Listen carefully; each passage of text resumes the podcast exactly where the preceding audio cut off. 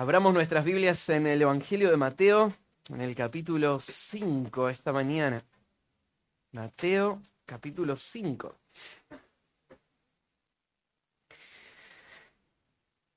La semana pasada eh, les anticipé que estábamos por entrar en una de las secciones eh, más conocidas, más estudiadas, las que más eh, se recuerdan tal vez de todas las escrituras. que la conocemos como el Sermón del Monte. Y déjenme tomar unos minutos ahora para introducir esta próxima sección en donde vamos a estar por mucho tiempo estudiando juntos. ¿Se acuerdan que la semana pasada vimos que Jesús empezó a recorrer toda la región de Galilea, yendo aldea por aldea, predicando el Evangelio del Reino. Y recordábamos o explicaba un poquito la semana pasada qué eran estas buenas nuevas del de el reino, lo que Jesús estaba predicando. Y les decía que lo que Jesús hacía era demostrar que aun cuando Israel o cuando el mundo se rebeló contra Dios, Dios en su amor estaba ofreciéndole ser parte de el, gobierno glorioso del Mesías, que iba a traer bendición a, a toda la tierra. Y Cristo era el heraldo y era el rey.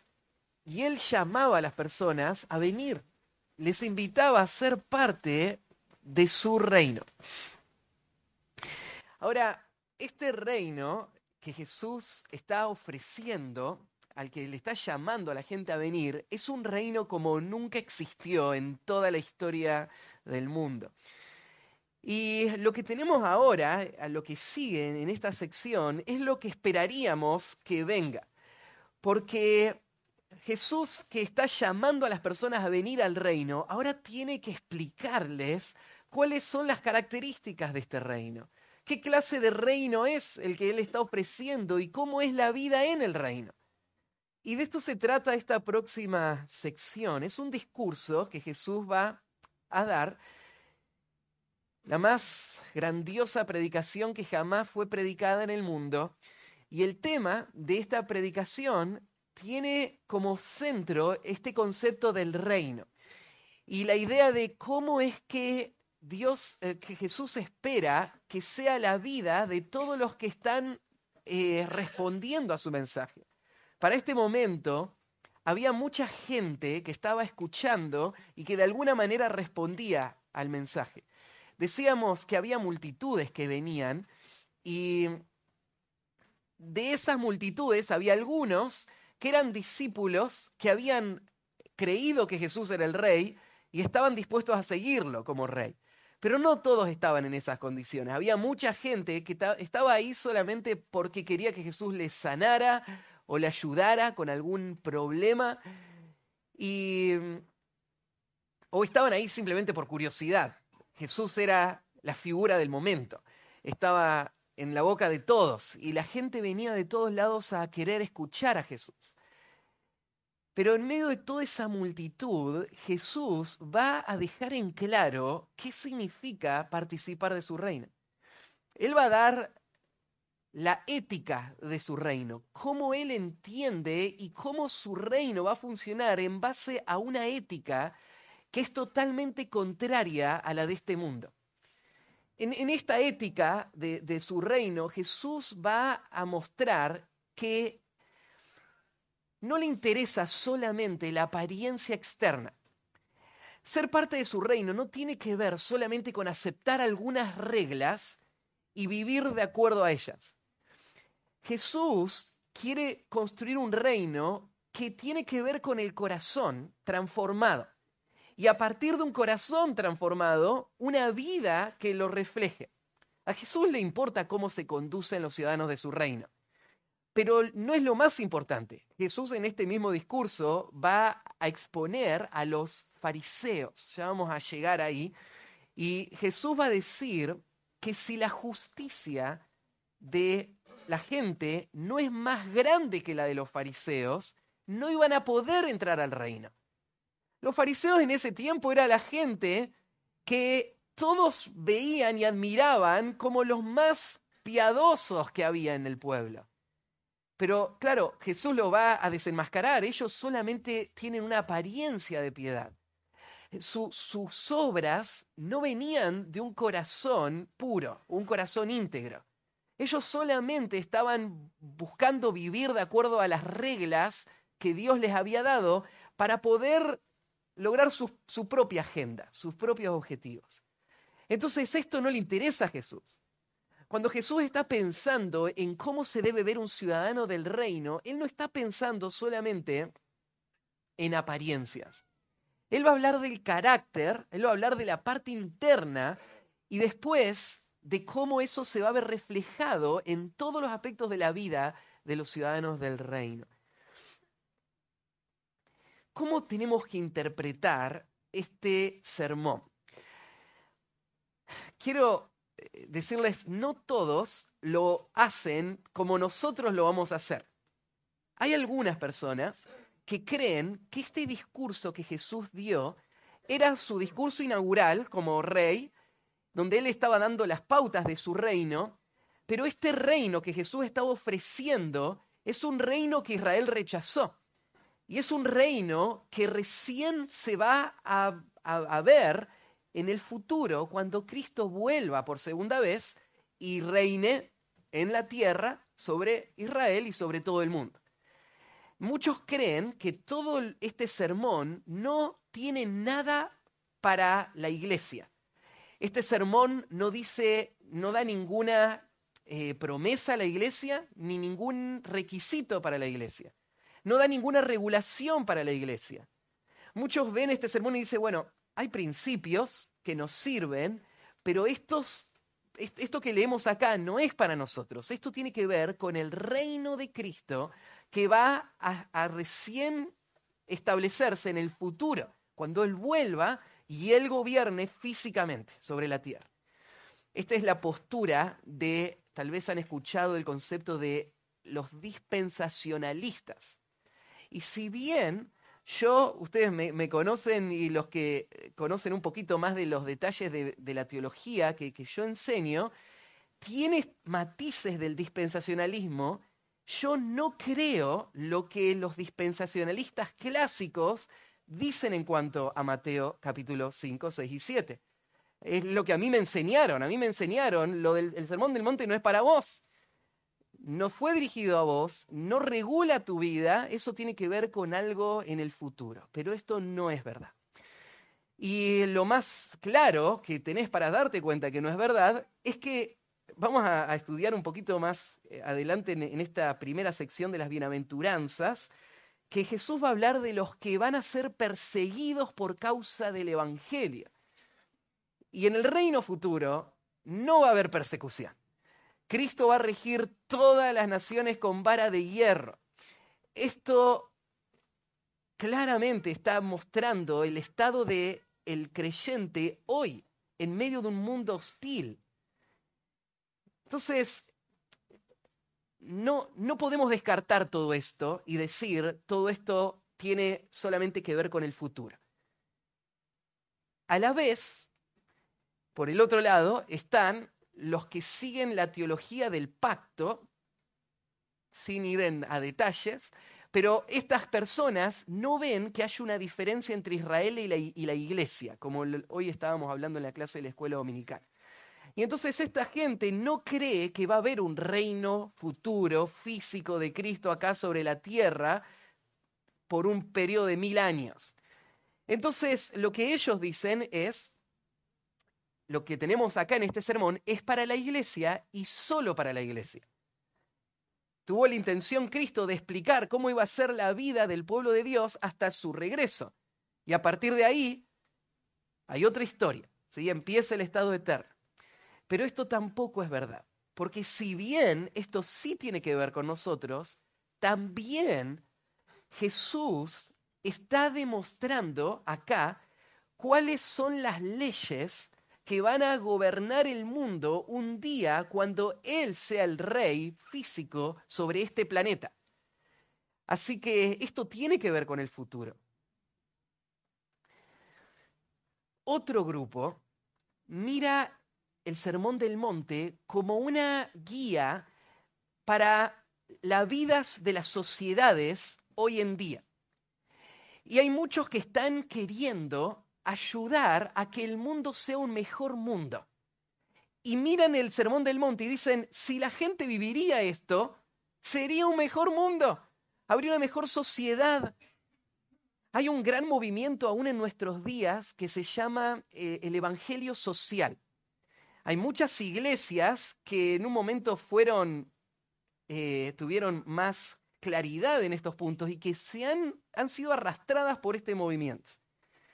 Y que lo que dicen es, la iglesia tiene que estar metida en la transformación de las sociedades. La iglesia no puede quedarse solamente predicando y hablando de, una vida espiritual mientras a su alrededor todo se desborona. La iglesia tiene que ser un factor de transformación social y donde hay una iglesia tiene que haber una mejor sociedad. Así que la iglesia tiene que cuidar de, las necesidades de la sociedad, tiene que transformar esa sociedad. Y muchos que promueven esta idea miran Mateo 5, 6 y 7 y dicen, esto sería una norma que cualquier sociedad que las acepte va a vivir un, cielo en la tierra. Y si uno las lee, dice amén. Pero hay un problema. Vos no podés demandar de el mundo que viva los principios del reino cuando no ha abrazado a Cristo como su rey. No podés obligarles a vivir una vida piadosa cuando no tienen el poder moral para obedecer a Dios, porque están, son esclavos de sus pecados. Esta es la falacia, este es el, el tropiezo del evangelio social. No funciona. Porque en un mundo de corrupción donde el príncipe de este mundo gobierna, nunca vamos a poder ver las manifestaciones del reino de Cristo y los beneficios del reino de Cristo. Entonces no podemos agarrar esto y decir, así es como debería vivir el mundo hoy, porque no pueden ni lo van a hacer. ¿Cómo tenemos que entender este sermón? Bueno, tenemos que entender, esto sí es para nosotros. Porque este sermón son las, las pautas de Cristo como rey que predicó él para mostrarle al mundo qué significa ser parte de su reino. Y cuando una persona, por medio de la fe y a través del nuevo nacimiento, es transformado y es traído a ser parte del reino de su amado Hijo, estas son las directivas que le marcan cómo debe vivir esa vida como súbdito del rey como parte de este reino al cual hemos sido trasladados. Claro, cuando leemos todo esto nos damos cuenta que estamos lejos de poder vivir completamente de esta manera. Y lo que Dios está haciendo nosotros es transformándonos para que podamos vivir como ciudadanos de su reino y un día, cuando se cumplan sus promesas, nosotros vamos a ser perfectos y vamos a vivir de una manera perfecta. Entonces, vamos a tomar todo esto que se dice en este sermón como dirigido directamente para nosotros. Esta es la expectativa de Dios para todos los que aceptan el Evangelio del Reino, todos los que creen en la predicación de las buenas noticias de Cristo que vino a rescatarnos de nuestro pecado y traernos a este gobierno donde Él va a guiar nuestras vidas a que podamos disfrutar de todas las bendiciones que fueron anunciadas para su pueblo.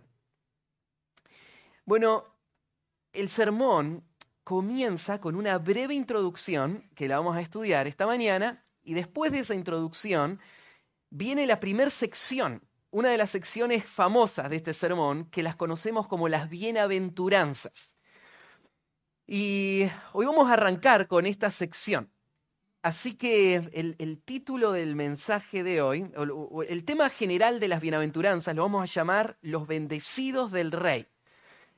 Y va a haber una descripción acá de cómo es el carácter de aquellos que tienen las bendiciones del, rey y que disfrutan de ellas. Vamos a estudiar entonces este tema, los bendecidos del rey, y hoy arrancamos con el, la primera descripción, que es son pobres en espíritu, los bendecidos del rey. Y como un subtítulo ahí, pobres en espíritu. De ese tema vamos a estar hablando. Déjenme leer el pasaje solo del versículo 1 al 3, vamos a leer. Y después vamos a, a ver qué tiene para decirnos esta mañana. Dice el versículo 1, viendo la multitud, subió al monte y sentándose vinieron a él sus discípulos. Y abriendo su boca les enseñaba diciendo, Bienaventurados los pobres en espíritu, porque de ellos es el reino de los cielos. Veamos primero esta introducción al, sermón. El versículo 1 y 2 nos da el lugar y las circunstancias donde Jesús va a predicar este sermón. Y arranca con este viendo la multitud. Y, ya expliqué, Jesús había estado recorriendo todo Galilea y mucha gente se había juntado para escuchar al Señor. La fama se había desparramado por todos lados. En el, texto griego arranca con una conjunción ahí, el versículo 1, conectándola con lo anterior. Así que en tu mente vos tenés que seguir y no parar en el versículo 1. No, no, hay una división de capítulos ahí. Esto, esto que vimos pasar con Jesús y su ministerio es el contexto para lo que se está diciendo acá. Y dice que entonces viendo la multitud subió al monte. Ahí en el, eh, idioma original hay, un detalle que tal vez puede pasarse desapercibido en esta expresión. Pero si, vos notás, Jesús va a subir al monte por ver esas multitudes. La expresión viendo te da esa, impresión en el idioma original, que es lo que viene después, es el resultado de esto que se está diciendo. O sea, Jesús subió al monte porque acaba de ver las multitudes. La idea que se logra percibir ahí es que Jesús, como e, e, en un sentido, es como si estaría escapando de las multitudes. Ve las multitudes y se va al monte. ¿Por qué Jesús se querría escapar de esta gente? Él no vino a predicar, él no recorría todos estos lugares, ¿no era su intención que todos escuchen el mensaje? Sí, en, un sentido Jesús está eh, recorriendo y, queriendo llevar el, el Evangelio a todos lados. Pero Jesús no todo el tiempo va a estar con multitudes. Hay momentos donde Jesús se va a retirar a orar a lugares tranquilos. Hay momentos donde Jesús va a apartar a sus discípulos para estar con ellos y enfocarse en ellos. Y esto es lo que vos notás. Hay un pasaje paralelo en Lucas capítulo 6 que narra estos mismos eventos. Lucas te agrega algunos conceptos más y ahora en un ratito vamos a comparar lo que dice Mateo con Lucas. Pero, pero cuando vos lees Lucas, entendés un poquito más de por qué Jesús se fue a la montaña. Jesús se fue a la montaña justamente porque él quería escapar de las multitudes y estar a solas para orar. Y habiendo pasado toda la noche orando, Jesús va a dedicar un tiempo especial para sus discípulos. En medio de toda esa situación, va a ser interrumpido por multitudes que lo van a perseguir hasta la montaña. Y en un valle, ahí en la montaña, Jesús va a empezar a hablar. Entonces, esta primera expresión, viendo las multitudes subió al monte, te, hace entender este, este, este, cuadro de cómo es que Jesús está enfocando su enseñanza. Es interesante cuando Mateo usa esta expresión subió al monte, porque esta es la primera de varias veces que Mateo nos cuenta que Jesús se va a una montaña. Y él usa acá no el concepto general, no, no es que subió a un monte, sino que es bien específico Mateo cuando dice que Jesús subió a el monte. No sabemos cuál fue de todas las montañitas que había ahí en la zona, en cuál de ellas fue que Jesús dio este famoso discurso. Lo que asumimos es que fue ahí a las orillas del mar de Galilea, donde hay muchas lomitas que podrían haberse llamado así. Un monte no tenés que pensar, ¿no es cierto?, en, un, en una gran montaña, una cordillera, sino una, una, elevación donde estaba Jesús. Y ahí a la orilla del mar de Galilea había, había varios lugares donde se podía, eh, podría haber sucedido esto. Ahora, la referencia de Jesús en el monte, sentándose para darle su ley como rey a su pueblo, es algo que hace eco con otro monte, en donde 1500 años antes, otro hombre bajó con una serie de leyes de Dios para la nación. Y Mateo, al usar ese, esa expresión específica, Jesús subió al monte y en el monte es que Él va a dar su ley como rey, está trayendo a la mente de la nación de Israel este otro evento en donde la nación había sido dirigida por estas leyes que habían sido dadas en el monte Sinaí por todo este periodo de tiempo. Y como si ahora Cristo subiera este monte para dar ahora su sistema de leyes. Es su código moral. Es su ética él va a determinar ahora y Él va a dar una nueva ley que va a ser la que dirija su reino. Claro, nosotros sabemos, Jesús no vino para abolir la ley de Moisés, Él vino para cumplirla. Y la ley de Cristo no está en oposición con la ley de Moisés, pero sin duda no es igual a la ley de Moisés. Si bien no está en contra de la ley de Moisés. Y Jesús va a explicar esta dimensión que les explicaba al principio, de lo que es el corazón y de lo que es la práctica, el carácter y la conducta, en esta, en esta nueva forma de entender la ley y cómo su gobierno iba a funcionar. Así que es muy gráfico cuando Mateo está explicando a Jesús yendo a ese lugar. En Lucas si, sigamos, abramos ahí en Lucas capítulo 6, les voy a mostrar algunos detalles. Lucas cuenta esta misma escena. Bueno, no todos están de acuerdo de que es la misma escena. Algunos creen que lo que Lucas nos narra, en realidad, tiene que ver con otro sermón, que fue parecido al sermón de Mateo, pero en otro momento no hay ninguna razón para creer que fue otro sermón. Em, todo lo que hay en Lucas está en Mateo. Claro, Mateo lo extiende muchísimo más. Y hay mucho más en Mateo que no está en Lucas. Pero no hay nada en Lucas que no esté en Mateo. El momento, las circunstancias son todas paralelas. Entonces, eh, si vos mirás, en el versículo 12 del Lucas 6 dice, en aquellos días él fue al monte a orar y pasó la noche orando a Dios.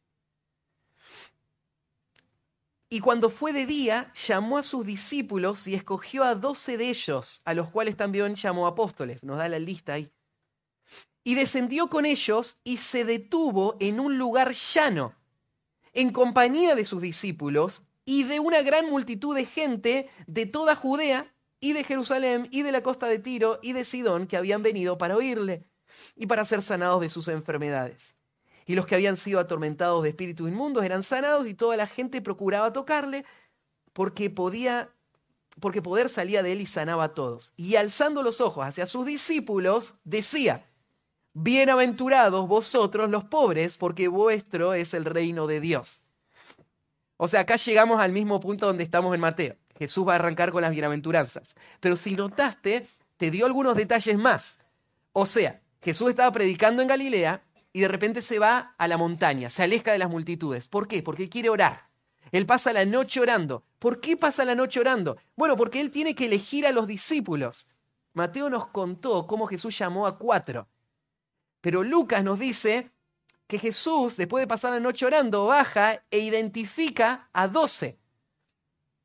Después de haber identificado a esos doce, Jesús se queda con ellos en el monte para enseñarles. Pero bajan hasta un llano, dice ahí, un lugar llano no, no en la base del monte, sino sobre el monte, en algún despejado, un área llana y lisa, y cuando llegan ahí, las multitudes llegaron y están también ahí. Y entonces Jesús mira a sus discípulos y se dirige a sus discípulos a oídos de toda la multitud que escuchaba como espectadores pasivos la enseñanza que Jesús está dirigiendo a sus discípulos. Y ahí empieza el Sermón del Monte. Entonces, em, volviendo ahí a Mateo 5.1, Mateo nos está contando que él, vio la multitud, sube al monte y sentándose vinieron a él los discípulos. Cada detalle es importante. El, hecho de que, Jesús, que acá menciona Mateo que Jesús se sentó no es circunstancial es importante para la historia, porque esto es la postura oficial de un maestro en su época. Cuando más adelante en el Evangelio vamos a leer, por ejemplo, la expresión de los maestros de Israel que se sentaron en la cátedra de Moisés. Está haciendo referencia a esto mismo. Estos maestros se sentaban para hablar sobre Moisés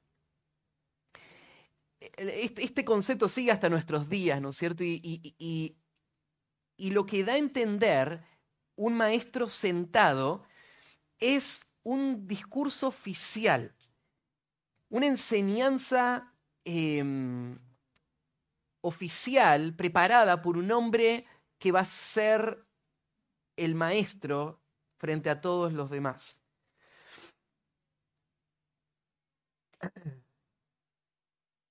La expresión entonces sentándose y, agrega Mateo, vinieron a él sus discípulos. Esta es la primera vez que Mateo menciona a los discípulos del Señor. Ya hablamos de ellos, pero la palabra discípulo es la primera vez que va a aparecer acá, en este, en este versículo. Esta palabra discípulo hace una distinción entre esas multitudes que había. Como explicaba, mucha gente había alrededor de Jesús, pero discípulo es otra cosa. Esta es la palabra que se usa, por ejemplo, para hablar de los doce. Para ser un discípulo había requisitos. El llamado a ser un discípulo de Cristo era no solamente el, escuchar las enseñanzas del Señor, sino vivir una vida comprometida con esas enseñanzas, siguiendo al Maestro, aprendiendo de Él para llegar a ser como Él. Y alrededor de Cristo ya se había formado este grupo. Lucas nos dice que ya se habían identificado los doce, y no solo los doce, pero había otros que también estaban ahí, que eran discípulos del Señor. Y Mateo deja en claro acá que el sermón del monte está dirigido a ellos. ¿Por qué Jesús no le está hablando a la multitud? ¿Por qué Jesús le habla a sus discípulos?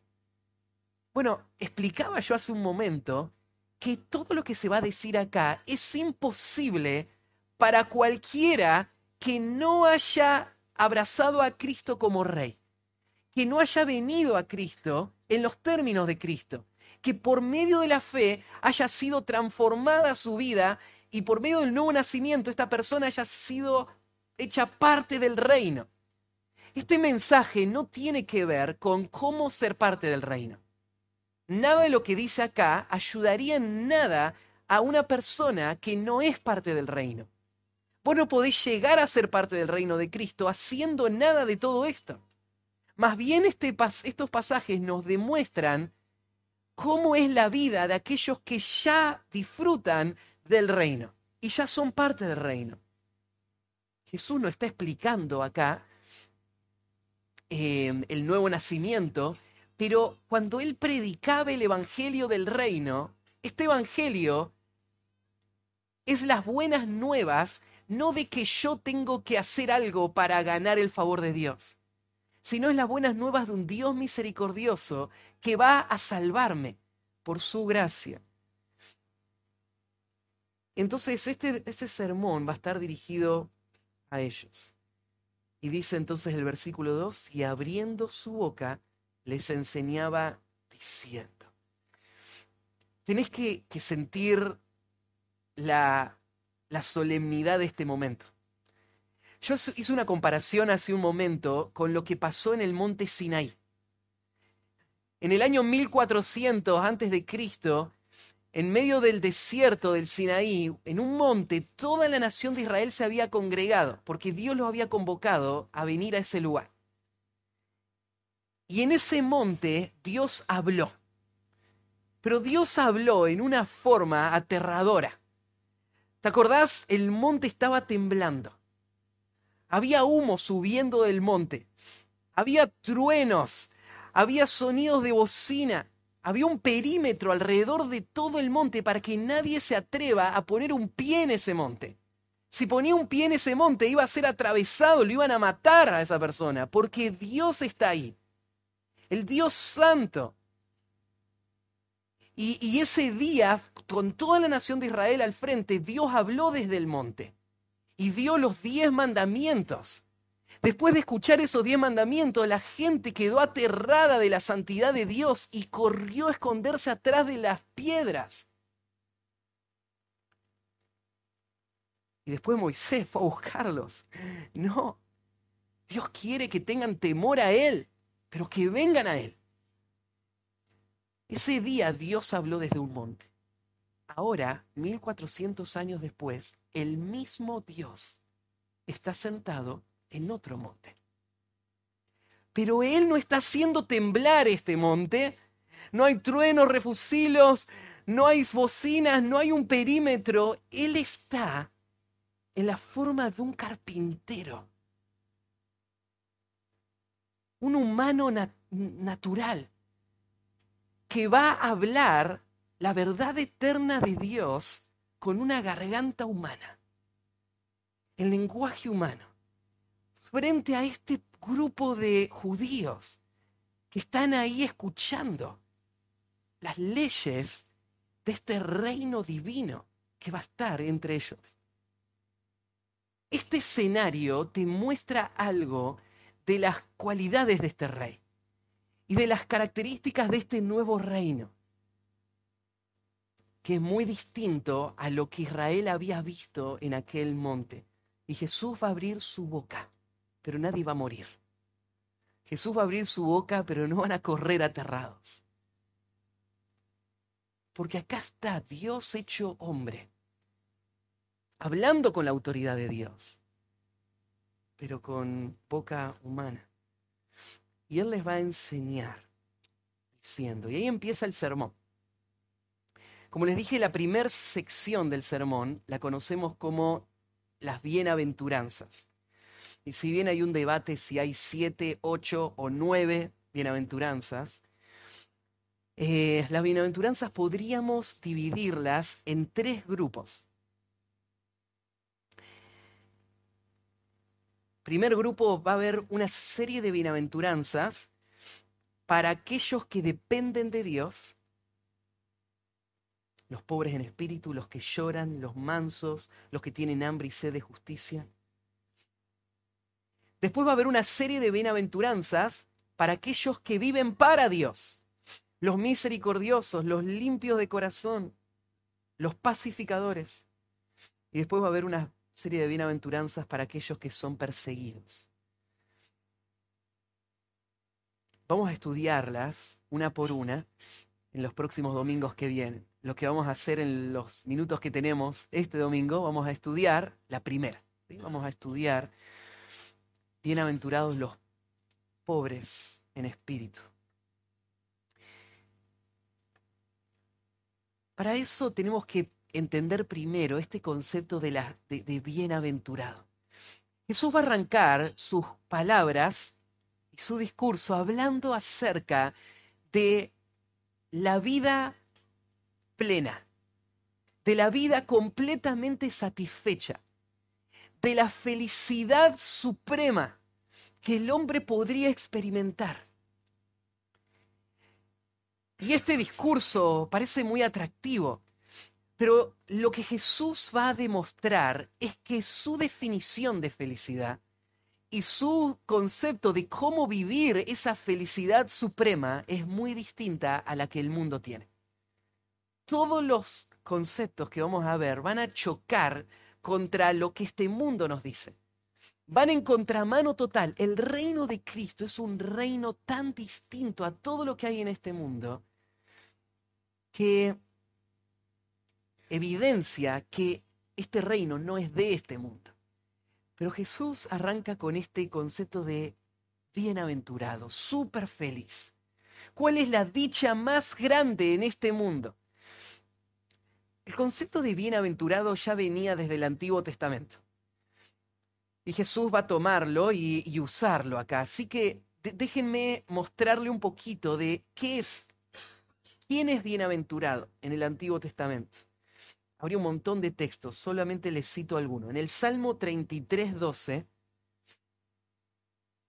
los bienaventurados, la bienaventuranza tiene que ver con el favor de Jehová sobre su pueblo. Dice, bienaventurada la nación cuyo Dios es Jehová, el pueblo que él escogió como heredad para sí. La bienaventuranza tiene que ver con una relación con Dios y un favor especial que Dios va a dar a esas personas que tienen esa relación con Él. Por eso, el deleite de en Dios y con lo que Dios es va a estar relacionado, en segundo lugar, con las bendiciones de vivir de acuerdo a la ley de Dios. Por medio de esa relación con Dios, yo puedo vivir también de acuerdo a la ley de Dios y recibir todas las bienaventuranzas de obedecer las leyes del Dios que gobierna este mundo. Y disfrutar de esos beneficios. Entonces, por ejemplo, el Salmo 119.1. Bienaventurados los perfectos de camino, los que andan en la ley de Jehová. ¿Quiénes son los super felices? Bueno, los que entran en una relación con Dios y los que viven de acuerdo a la ley de Dios en esa relación con Dios. El tercer concepto de bienaventuranza en el Salmo 32, 1 y 2 habla de bienaventurados los que eh, eh, han sido perdonados por Dios. Dice, bienaventurado el hombre a quien Jehová no inculpa de iniquidad y en cuyo espíritu no hay engaño. Al versículo 1 dice, bienaventurado aquel cuya transgresión ha sido perdonada y cubierto su pecado.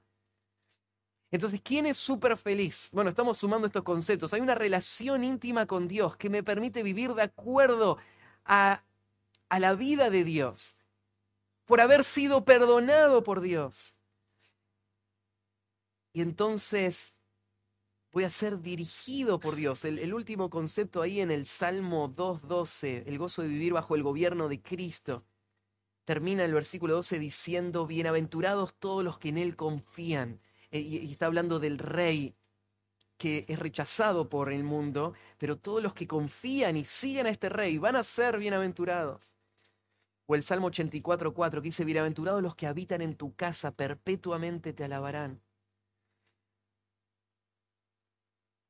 Entonces Mateo va a usar este concepto de bienaventuranza en todo su evangelio para hablar de la gracia de ser parte del pueblo de Dios y por lo tanto ser parte del reino del Señor por medio de la fe.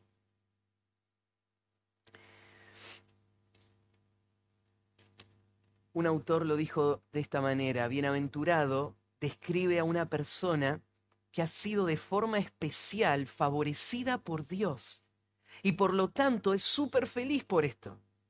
Esta felicidad no es temporal ni está determinada por las circunstancias. La bendición de un cristiano es inamovible. La felicidad de la que está hablando Jesús acá no es la felicidad temporal y circunstancial de, por lo que me pasa o por dónde vivo, no, tiene que ver con el, con el momento. La felicidad que, tiene, que está hablando Jesús acá es una felicidad que trasciende todo a mi alrededor, porque está basada en una relación que tengo con Dios, que me hace participar de su gozo por poder vivir su vida habiendo sido perdonado y siendo dirigido por Cristo como Rey. Esa persona es súper feliz en cualquier circunstancia en la que se encuentre. Y de eso está hablando Jesús acá. Tal vez eh, un, concepto más. Nosotros cuando pasamos por las epístolas pastorales vimos ahí en 1 Timoteo 1.11 este versículo. Dice, según el glorioso evangelio del Dios bendito que a mí me ha sido encomendado. Algo parecido dice en el capítulo 6, versículo 15 también, cuando dice, la cual a su tiempo mostrará el bienaventurado y solo soberano. Ahí Pablo está hablando de Dios como bienaventurado, o, habla de Dios como el bendito. Y esta expresión de Dios como bienaventurado es la que nos, nos, cierra este paquete. ¿Por qué es súper feliz la persona que está en una relación con Dios? Y que vive bajo el gobierno de Dios, que ha sido perdonado por Dios y que es dirigido por Cristo. ¿Por qué es súper feliz? La razón es esta, porque Dios es súper feliz. Dios es el ser más feliz que existe.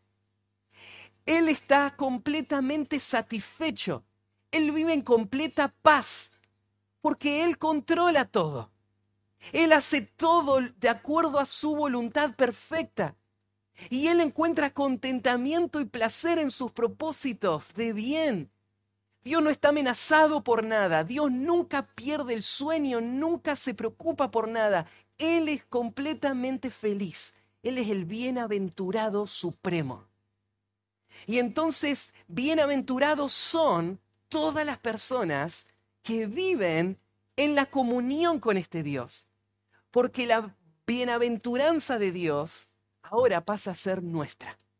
Y nosotros encontramos en Dios paz, contentamiento, seguridad, satisfacción en esos propósitos de bien que Él tiene y que Él cumple en nosotros. Entonces ahí es donde está el verdadero deleite. Ahí está. El verdadero deleite, el verdadero gozo no viene de nada de lo que este mundo te está diciendo que te va a hacer feliz. No viene de las riquezas, no viene de tener ninguna posesión todas las propagandas y todo lo que este mundo te ofrece te está diciendo que vos tenés que tener esto para ser feliz. Pero esto es una mentira. Nada de eso puede dar felicidad real. Y vos lo, lo sabés. El corazón del hombre vive insatisfecho porque fue creado para participar del gozo de Dios. Y en esta relación ser bendito por Dios y disfrutar de todo el bien que Dios da. Esa es la verdadera bienaventuranza. Ahora, arranca Jesús ahora a decirnos cuáles son estas características. Ah, déjame cerrar esto. Yo le puse por título los bendecidos por el reino del rey. Y lo puse porque el concepto de bienaventuranza no tiene que ver solamente con felicidad. Si vos pensás en felicidad, felicidad eh, te confunde porque este mundo la define en una forma equivocada. Porque este pasaje no está hablando de la felicidad superficial que este mundo puede dar. Este pasaje está hablando de esa bendición que Dios da, que enriquece a una persona y la hace completamente satisfecha y feliz en una manera suprema. Eso es lo que vos tenés que aspirar. Eso es lo que hay dentro del reino de Cristo. Bienaventuranza. Bendición de parte de Dios. Pero ¿quiénes son los benditos del rey? Bueno, en primer lugar dice ahí que son bienaventurados los pobres en espíritu. Todo lo que Jesús va a decir va en contracorriente de todo lo que este mundo te diría. Jamás vos escucharías algo así como lo que Jesús está diciendo. Nunca fue escuchado en su época tampoco, ni en la nuestra. Un autor eh, lo puso de esta manera. En nuestra sociedad, lo que se diría, en vez de decir bienaventurados los pobres en espíritu, sería bienaventurados los ricos, porque ellos lo tienen todo y lo tienen todo ahora. Bienaventurados los felices, porque están satisfechos consigo mismos y no necesitan de nadie. Bienaventurados los arrogantes, porque la gente cede frente a ellos. Bienaventurados los que pelean por las cosas buenas de esta vida, porque las tendrán. Y ahí podríamos seguir. Cada uno de estos conceptos son los que Jesús va a contradecir. No son estos los bienaventurados, sino todo lo opuesto. Estos conceptos que Jesús está usando acá, el comienzo de estas bienaventuranzas, parecen surgir de el pasaje de Isaías 61, del 1 al 3. Ustedes lo pueden leer después y ver la relación que hay entre la obra del Mesías y esta lista de bienaventuranzas. Pero la primera entonces es, bienaventurados los pobres, súper felices los pobres. La palabra que usa Jesús acá no es la palabra que se usaría para una persona que no tiene nada es la palabra que se usaría para una persona que no tiene nada y no tiene ninguna manera de conseguir nada. Es una persona totalmente desprovista e incapaz y por lo tanto completamente dependiente. Esta es la palabra, por ejemplo, esta misma palabra la va a usar eh, Mateo para referirse a Lázaro. ¿Se acuerdan cuando da la, historia del rico y Lázaro? Este hombre pobre que estaba abajo de la mesa del rico, esperando que caigan las migajas, y, muere y va al seno de Abraham. Este hombre pobre, la palabra pobre es la misma que aparece acá. Es un hombre en lo más bajo de la pobreza. Ahora, la, expresión, fíjate que es bienaventurados no los pobres, porque la pobreza material no es ninguna virtud. No tiene, no tiene ninguna connotación ni, ni positiva ni negativa moral la pobreza física. Acá Jesús está hablando de otra clase de pobreza. Está usando este concepto de pobreza, pero lo está asociando con bienaventurados los pobres en espíritu. Y en espíritu está explicando el ámbito en donde estas personas son pobres. Eh, tal vez el Salmo 34, 6 te da un vistazo de lo que sería una persona que se entiende pobre y en una bancarrota total, sin capacidad de mostrar a Dios nada bueno en él y ningún mérito, nada que le acerque a Dios, un hombre totalmente dependiente de la gracia de Dios. Ahí en el Salmo 34, 6, David es el que está hablando y dice, este pobre clamó y lo oyó Jehová y lo libró de todas sus angustias. Este mismo concepto está, hablando, usando David. Cuando dice, este pobre clamó, no es que David no tenía recursos, no es que no tenía dinero, David está hablando de otra clase de pobreza.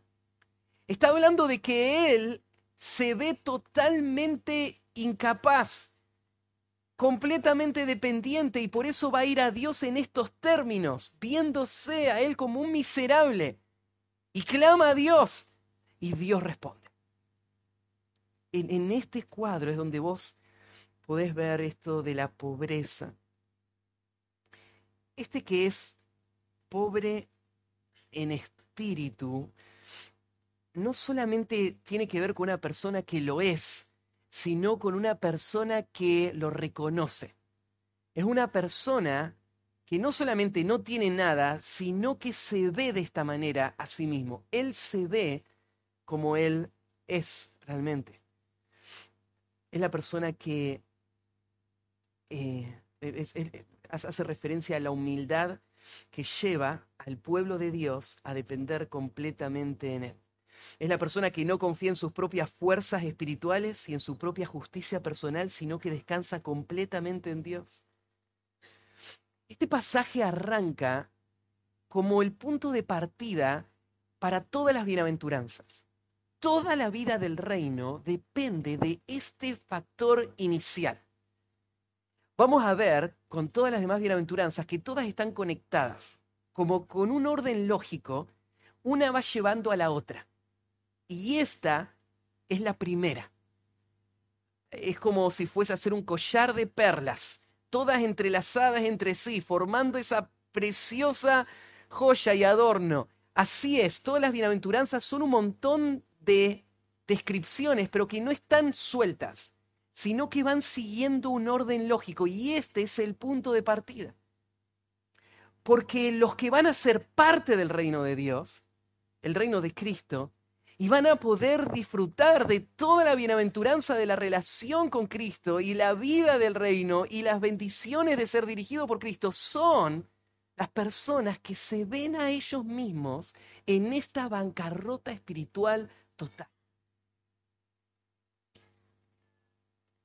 Este concepto también lo vemos ahí en nuestros devocionales, hay un texto en Isaías 66, 2, que nos muestra que esta persona pobre de espíritu es la única persona a quien Dios va a mirar cuando dice, pero miraré a aquel que es pobre y humilde de espíritu y que tiembla a mi palabra.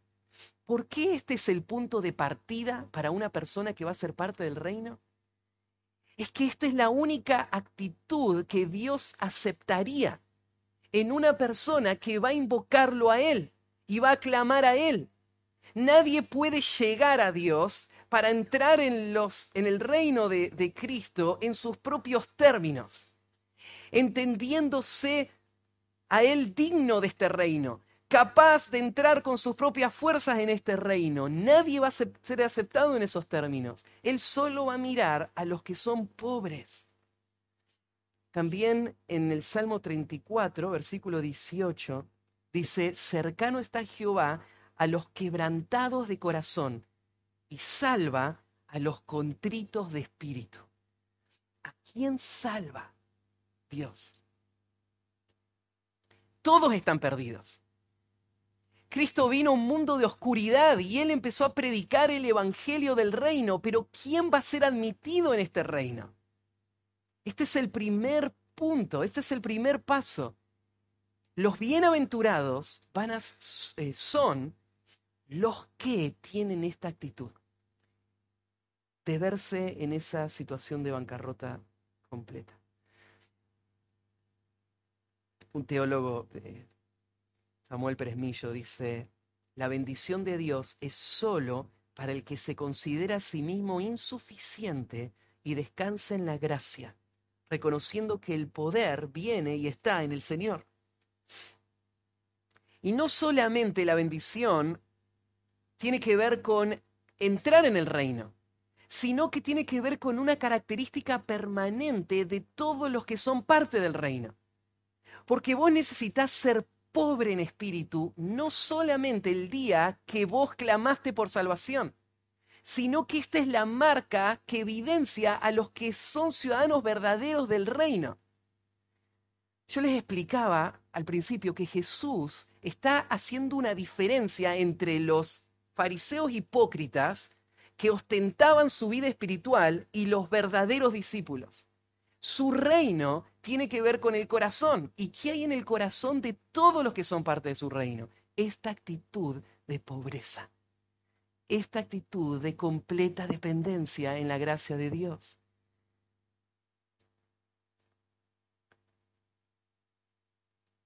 Mateo va a decir más adelante en el capítulo 11, el versículo 25, va a estar citando las palabras de Jesús.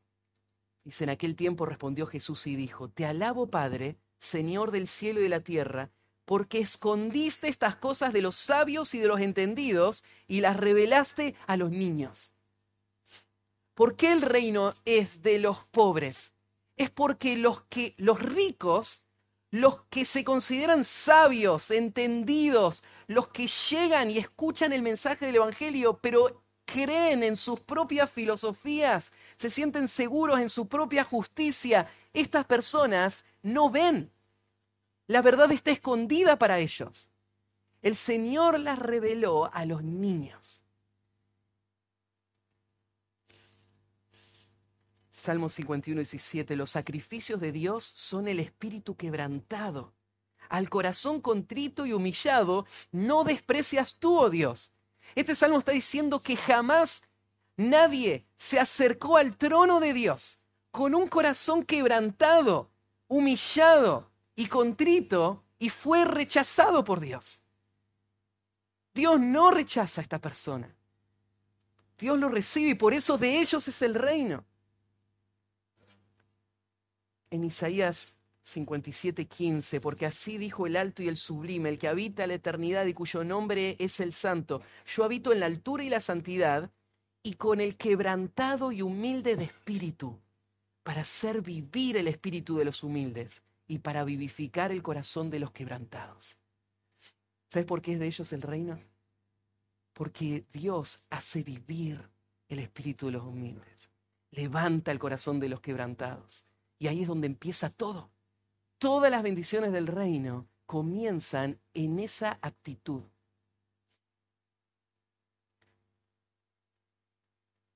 En Miqueas 6:8 dice, oh, hombre, él te ha declarado lo que es bueno y qué pide Jehová de ti. Solamente hacer justicia y amar misericordia y humillarte ante tu Dios. Esta es la expectativa de Dios. No solamente que vengan a Él humillados, sino que se mantengan frente a Él de esta manera. Entonces, bienaventurados los pobres, porque de ellos es el reino. Esta expresión porque de ellos es el reino no está diciendo que estas personas ganaron el reino por humillarse. El reino no es la recompensa de la humillación, sino que el reino va... La humillación va a ser la característica que va a reflejarse en todos los que son parte del reino. Y usa una expresión acá, no, no, no está diciendo que son parte del reino, dice que el reino les pertenece. Lo que está diciendo acá no es que ellos son el rey, el rey es Cristo, pero lo que está diciendo es que todo lo que implica y todo lo que abarca el ámbito y la esfera del reino es suyo. Ellos van a ser poseedores de todas las bendiciones del reino, sin ninguna limitación, sin ninguna excepción. Todo lo que hay ahí disponible en el reino es de ellos. Y este reino es el, el reino de los cielos. Hay algo también ahí cuando aparece este, este verbo de ellos es el reino de los cielos. Jesús no está hablando de una promesa futura. El reino no es solamente la expectativa de un, un reino milenial futuro. Jesús está hablando de ese momento. Jesús no está diciendo, si ustedes se empobrecen, van a tener el reino. Lo que Jesús le está diciendo es, ustedes que son pobres, y le está hablando a sus discípulos, ustedes tienen el reino, ya es de ustedes. ¿Cómo es que el reino es de ellos? En ese momento, claro, yo les expliqué al principio que hay promesas en cuanto a un reino futuro. Lo que tenemos acá es esta tensión que encontramos en el Nuevo Testamento entre la realidad presente del reino y la expectativa futura del reino. Porque es verdad que Cristo no está reinando hoy en este mundo como un día lo va a hacer. Pero todos los que hemos creído en el Evangelio somos parte de su reino. Y vivimos de acuerdo a sus reglas, de acuerdo a su ley. Él es nuestro rey. y nosotros ya somos poseedores de todos los beneficios de este reino. Pero claro, al agregar este concepto de los cielos, esto trasciende lo que hoy estamos viviendo y se proyecta hacia la eternidad. Este es el reino de los cielos, este reino que se extenderá para siempre en los cielos. Así que esta es la, primera bienaventuranza. ¿Qué implica ser parte de el gobierno el, o el reino de Cristo? ¿Qué características tienen sus súbditos? Bueno, son pobres en espíritu y por lo tanto de ellos es el reino de los cielos. Déjenme cerrar con algunas implicaciones de este pasaje. En primer lugar, eh, la primera de las marcas de aquel hombre que Dios bendice, haciéndole parte del reino de Cristo, es que él se ve totalmente perdido e incapaz de hacer nada que gane el favor de Dios. Nadie entra al reino porque tiene el derecho de estar ahí. Nadie. Nadie entra al reino que cree tener que hacer algo para estar ahí. Solo entran al reino las personas que se ven totalmente incapaces. No hay nada que aportar. No hay nada que hacer para ganar el favor de Dios. Solo me acerco a Él en la confianza que Él no desprecia al que viene con un corazón contrito y humillado. Y yo voy a venir a aclamar por misericordia, por gracia, por salvación. Nadie entra al reino en otros términos. Y, y esta es la gran tragedia de nuestro tiempo. Es que la gran parte de lo que hoy se conoce como cristianismo, de alguna manera interfiere con este principio clave de lo que es ser parte del reino de Cristo. Porque nadie que pertenezca a un sistema religioso que dice que todo el que afirma que solamente por la fe somos salvos es anatema, Nadie que crea esa teología puede ser salvo como la Iglesia Católica lo afirma. Nadie que crea que yo soy salvo si hago cierta acción y cumplo cierto requisito puede ser salvo si confía en esa acción para su salvación. Porque Dios solo acepta a los pobres. Dios solo acepta al que no puede hacer nada. Y esa pregunta crítica, ¿no? Cuando vos le estás preguntando a alguien, le, estás predicando a alguien el Evangelio y le estás diciendo, vos estás perdido. Vas al infierno y te pregunta, ¿y qué puedo hacer? Y en ese momento vos le decís, nada. Nada podés hacer. No tenés nada para dar. No tenés ningún lugar a donde correr. No tenés nada que decir. Estás perdido, sin esperanza. La respuesta no está en lo que vos podés hacer, la respuesta está en quién Dios es.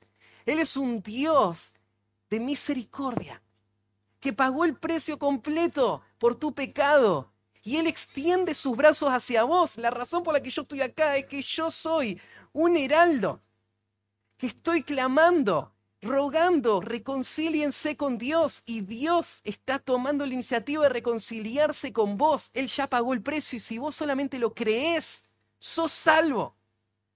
Pero si vos pensás que podés hacer algo para salvarte, no sos salvo. Porque Dios no te recibe en esos términos, solamente a los pobres. El segundo, la segunda implicancia es que es la gracia de Dios que nos lleva hasta ese punto de vernos totalmente incapaces y en el fondo para que clamemos a Él. ¿No has notado cómo Dios a veces va a traer la luz del Evangelio en los momentos más oscuros? Y es porque Dios tiene su forma de cómo convencernos de que somos pobres. Que somos pobres no hay duda. Pero a veces Dios tiene que llevarte hasta lo más profundo del pozo de la desesperación, donde no tenés a dónde recurrir y vos te ves como sos, totalmente pecador, incapaz de agradar a Dios, y te lleva hasta ese punto, no para torturarte y destruirte, sino para llevarte hasta el momento, hasta la condición necesaria para entrar a su reino, que es ser pobre ser pobre.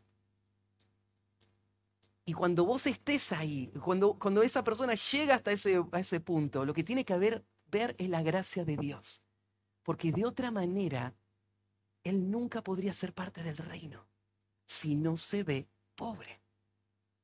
Y no solamente Dios lo hace para llevarnos a Cristo, él lo hace también cuando en la soberbia de nuestro corazón, habiendo venido a Cristo, en algún momento de nuestra vida llegamos a pensar de que estamos donde estamos por nuestra justicia o por nuestro mérito, por nuestro esfuerzo. Y ahí lo que Dios hace, te humilla de nuevo. Porque bienaventurados son los pobres en espíritu.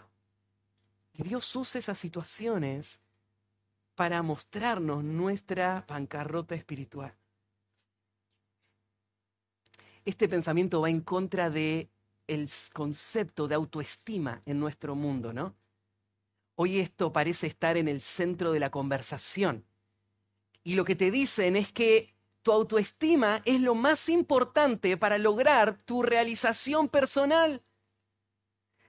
Y frente a todo ese pensamiento y esa filosofía, Jesús lo que te dice es, bienaventurados los pobres en espíritu porque de ellos es el reino de Dios. No tiene que ver con cómo te ves a vos mismo en relación a, tu capacidad o tu el pensamiento positivo. Tu vida va a ser el resultado de esta condición. La verdadera felicidad está en aquellos que son completamente dependientes del Señor. Bueno, esta bienaventuranza, como, mucha, como todas las que van a seguir, lo que van a hacer es mostrar claramente la línea que separa a los falsos creyentes y los verdaderos creyentes. Esta es la línea que separa a esas multitudes que vienen a escuchar a Jesús de sus discípulos, que son parte del reino. Porque son bienaventurados los pobres. Señor, haga esta obra en nosotros y podamos vivir de esta manera. Oramos, terminamos. Padre, gracias por tu palabra que expone la soberbia de un mundo que se revela contra ti y que cree poder tenerse y y vivir lejos de ti y encontrar la, felicidad por sus propios medios. Y revela nuestro propio corazón, porque ahí estábamos también, hasta que tu gracia obró, nos quebrantó, nos mostró nuestra realidad, nuestra condición, y nos vimos como realmente éramos. Señor, si si es que hoy estamos acá, no es porque hubo nada especial, es que tu gracia nos, nos convocó y, y nos mostró nuestra condición. Y hoy lo que deseamos es vivir la vida del reino con esta actitud de manera constante. Porque si es que vamos a tener un comportamiento digno de un ciudadano del reino, solamente va a ser posible si tenemos estas actitudes que los ciudadanos del reino eh, guardan en su alma, en su ser. Te pido, Señor, que sigas obrando en medio nuestro, si es que hay hoy acá personas que se sienten aún seguras en quién son o en lo que hacen para ti. Señor, Quita la venda de sus ojos. Déjales verse como tú les ves. Y, humíllales para que en la pobreza puedan ser enriquecidos por ti.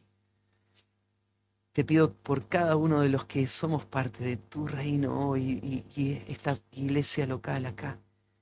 Te pido que nos permitas vivir con esta misma actitud cada día nuestra. En nombre de Cristo Jesús. Amén.